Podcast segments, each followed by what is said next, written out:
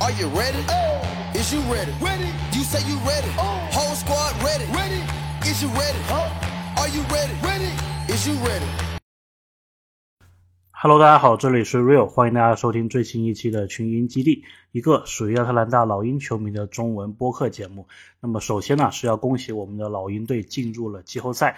那么昨天的附加赛比赛当中呢，我们是在客场战胜了热火队，从而也是获得了东部第七的一个资格。那么我们的季后赛首轮呢将会面对凯尔特人。那么今天当然是要好好的聊一聊这一场比赛了。首先呢，这场比赛非常不容易啊。虽然我们在过程当中其实是有一度应该是有一个二十四分的一个领先嘛，但是其实也是被热火两度追到了六分差。那么斯内德教练呢，他其实是有预案的，及时的帮老鹰队啊做一个心态上还有战术上的一个调整。那么最后是帮我们取得了胜利。然后这场比赛呢，也是这两个赛季以来啊，老鹰。第八次做客迈阿密的这个客场啊，才获得的第一场胜利。因为在二一二二赛季的时候，我们当时常规赛有两场来迈阿密输掉了，然后呢，季后赛来了三次也都输掉了，然后呢，这一个赛季的常规赛来了两次输掉了。所以呢，这个真的是非常不容易啊。当时这个比赛之前，我就在想说，你看我们之前都连输七次了，这一次怎么样也得赢一回了吧。而且其实我们之前输了这个七场比赛啊，有几场我觉得是挺可惜的。比如上一个赛季的季后赛第五场啊，我觉得我们一度是有机会赢得比赛胜利的，只不过说最后的时候战术上啊，还有球员这个经验上还是欠缺了一些。那么这一个赛季的第二次打热火的客场啊，其实也是只差了几分就可以取胜了。所以呢，当时就感觉啊是有希望的。那么同时给了我希望的呢，还有。ESPN 呢，他们的这些预测，他们说十七个人好像都是看好热火晋级，然后看好老鹰是输球的嘛。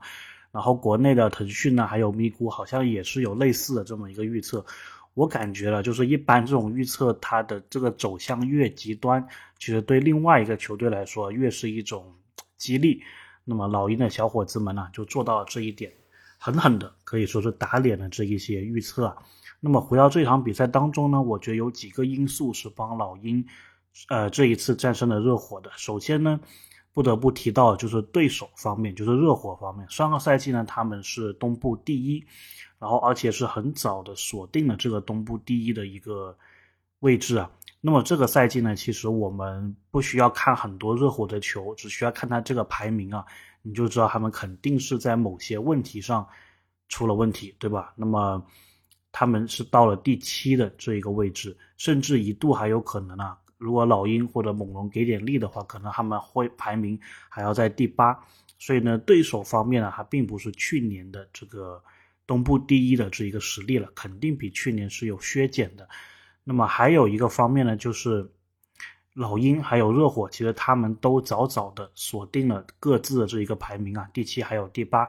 那么如果大家有印象的话呢，去年老鹰是要在最后的一刻，还要跟这个黄蜂啊，还有其他球队比较这一个胜场的时候，才最后确定了我们是排第九。所以呢，当时啊，基本上球队就是没什么休息，马上就来打这个季后赛了。而且之前呢，我们还是连续打两个对手，虽然打黄蜂是比较轻松的，但是客场打骑士啊，那一场比赛可以说老鹰的球员已经是拼到了最后了。那么这个是第二个因素，就是老鹰的球员其实在休息上啊，这个准备上是更加的充足的。那么第三个因素呢，就要讲到莫里的到来了。其实这一场比赛呢，开赛的那一刻啊，就有感觉，就是老鹰的第一个进攻回合，你就没有看到。热火的球员像上个赛季一样，直接两个人包夹特雷杨，这一点是没有的。上个赛季季后赛第一场呢，当时这个印象最深的就是老鹰的第一个进攻回合，感觉热火的有两个球员呢，就是很紧很紧的贴着崔杨，让他基本上没有办法出球，就是那一种压迫感是非常令人窒息还有绝望的。而且那一个压迫感呢，基本上是持续了第一场比赛的。整整的四十八分钟，可以这么说。那么这个压迫感在第二场的时候呢，感觉稍微少了一些。但是总体来说，整个这个系列赛看下来，你还是觉得只要崔杨一持球，热火方面就有两个人形影不离的贴着他。那么这一次呢，我们附加赛打热火并没有这个感觉啊。当然，这个是要归功于莫里的一个到来。我之前也说了，其实老鹰现在是有二点五个持球手的。如果吹杨被包夹的话，完全可以亨特发起进攻。或者是莫里发起进攻，当然莫里发起进攻是最优解。那么热火是不可能说同时两个人包吹杨，两个人又包莫里的，这个事情是很难发生的。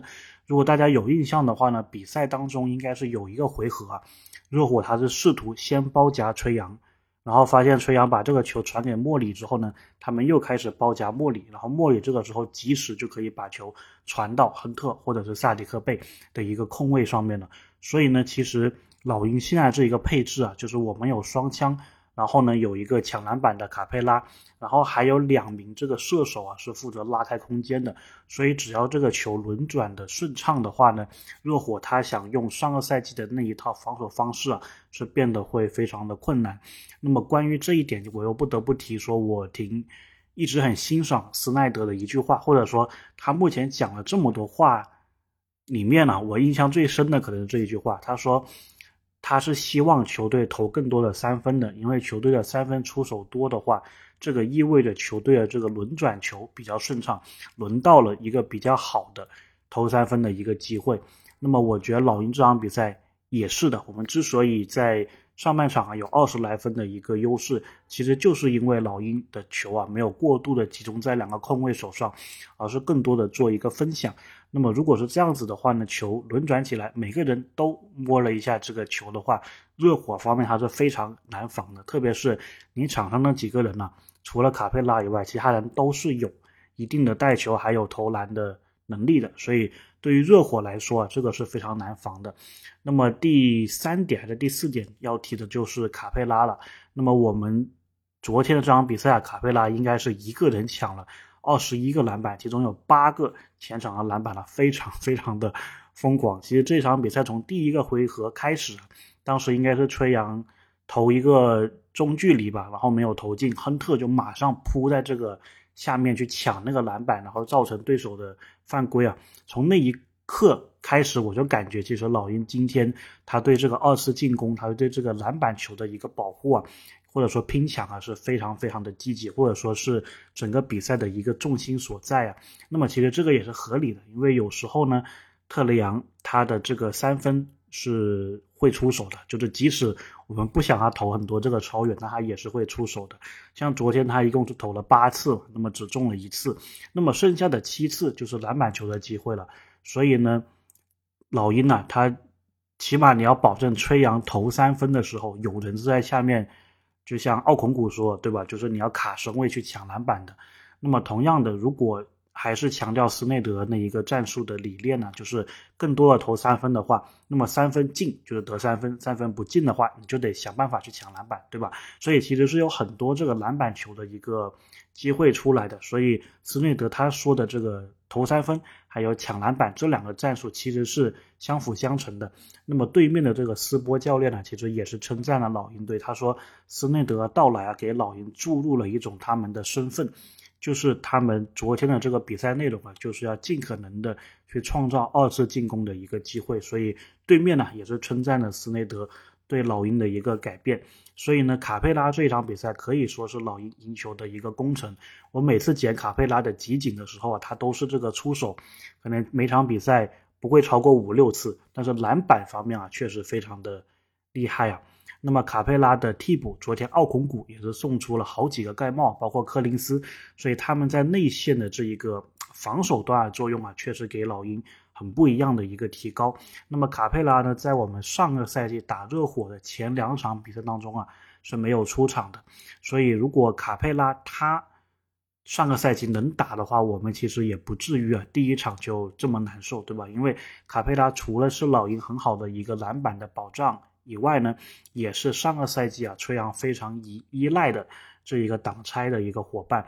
所以呢，上个赛季我们溃败在迈阿密，其实是有多重原因的。这个体能上，然后你可以说教练啊不是很懂怎么样去破局，包括就是我们没有第二个持球点了，再包括卡佩拉的缺席，其实这些都是限制了我们上一个系列赛的一个因素的。所以呢，昨天这场比赛啊，我觉得老鹰的每一个环节吧，都发挥了该有的这一个作用。那么比赛结束之后啊，也是看到这个老板非常的高兴，对吧？那么确实啊，就像我在呃其他节目的留言上面说的一样，老鹰其实他就是复读了一年，就是专门引进莫里，就是为了再次打热火、战胜热火的。那么这一点做到了，至少从这一场比赛的结果来看呢。我们整一个赛季双枪啊这个磨合，包括这个季中临时换了斯内德，所有这一些都是值得的。就目前来看，而且中途的引援萨迪克贝也非常的给力，对吧？那么接下来呢，我们就会打凯尔特人了。这一次呢，比较利好的地方，我觉得还是老鹰这个休息会充足一些，然后准备的时间也会充足一些。那么我觉得斯内德啊，如果是给他很多的这个时间。去备战一轮系列赛的话，我觉得他在这一点是做的挺好的。虽然他在老鹰的这个时间并不是很长啊，但是其实我觉得如果就是针对的打那么一两个对手或者打一两场比赛的话，我还是挺对斯内德是有信心的。那么对凯尔特人呢，我之前的节目也提过啊，其实我觉得就当是一个学习的机会吧，因为这个赛季我们三次打凯尔特人，我感觉都挺绝望的。有一第一场呢，就是非常典型的，对被对手的这个五外给投死了，他们整个这个三分球的战术啊，非常的成功。那么第三场，即使是上这个第三阵容、第二阵容的情况下，凯尔特那边什么普里查德啊、豪瑟啊这些球员，他也是能投的。所以呢，我觉得对于老鹰来说啊，其实就是在你自己现有的这一个阵容、现有的这一个打法。的情况下，尽可能的打得出自己的一个水平就好了。那么从对手身上看一看，我们现在距离顶级的这个强队还差什么？如果说我们整一个这个冲季后赛或者冲冠军是一个过程的话，或者说多年的一个过程的话，从去年我们学到的是什么呢？从东一的。热火，我们学到了，我们需要另外一位球星，我们需要另外一个持球点，对吧？那么这一次，我们从东部第二的这一个凯尔特人当中能够学到什么东西呢？这个是我最期待的。如果就我现在去预测的话呢，我觉得可能是老鹰的这一个小阵容，或者说你有没有办法去有一个五外的一个配置，这个可能会是老鹰发现自己的一个不足，或者说外线的防守吧。有没有办法能够做到像顶级强队那样子？当然，这个系列赛还没开打，所以到时候我们也是结合这个比赛的进程去看一看老鹰到底能够学习到什么。当然，不管怎么说啊，我还是非常期待这一组的对决的。毕竟凯尔特人其实我们并没有打过嘛。那么，如果你是想以后出好成绩的话，东部这一些强队啊，你肯定都是要有一定的这个真刀真枪的一个演练的，对吧？所以呢。老鹰这个赛季的目标啊，我觉得是达到了，虽然并不是让人非常开心的方式吧，但是也算是达到了。那么接下来能多打一场就多赚一场，能多打一场就有更多的一个学习的一个机会啊。那么至少我是这一个心态的。那么我也觉得各位的老鹰球迷啊，也应该是这一个心态。什么吊打凯尔特人啊，这些事情都是。都是不存在的，对吧？那么我预期老鹰可能主场，如果我们三分投开的话，可能是可以赢个一场或者两场的。但是呢，我并不觉得我们对凯尔特人有很多的这一个胜算。那么今天节目我们就到这里，还是要恭喜老鹰打入季后赛。那我们就下期再见。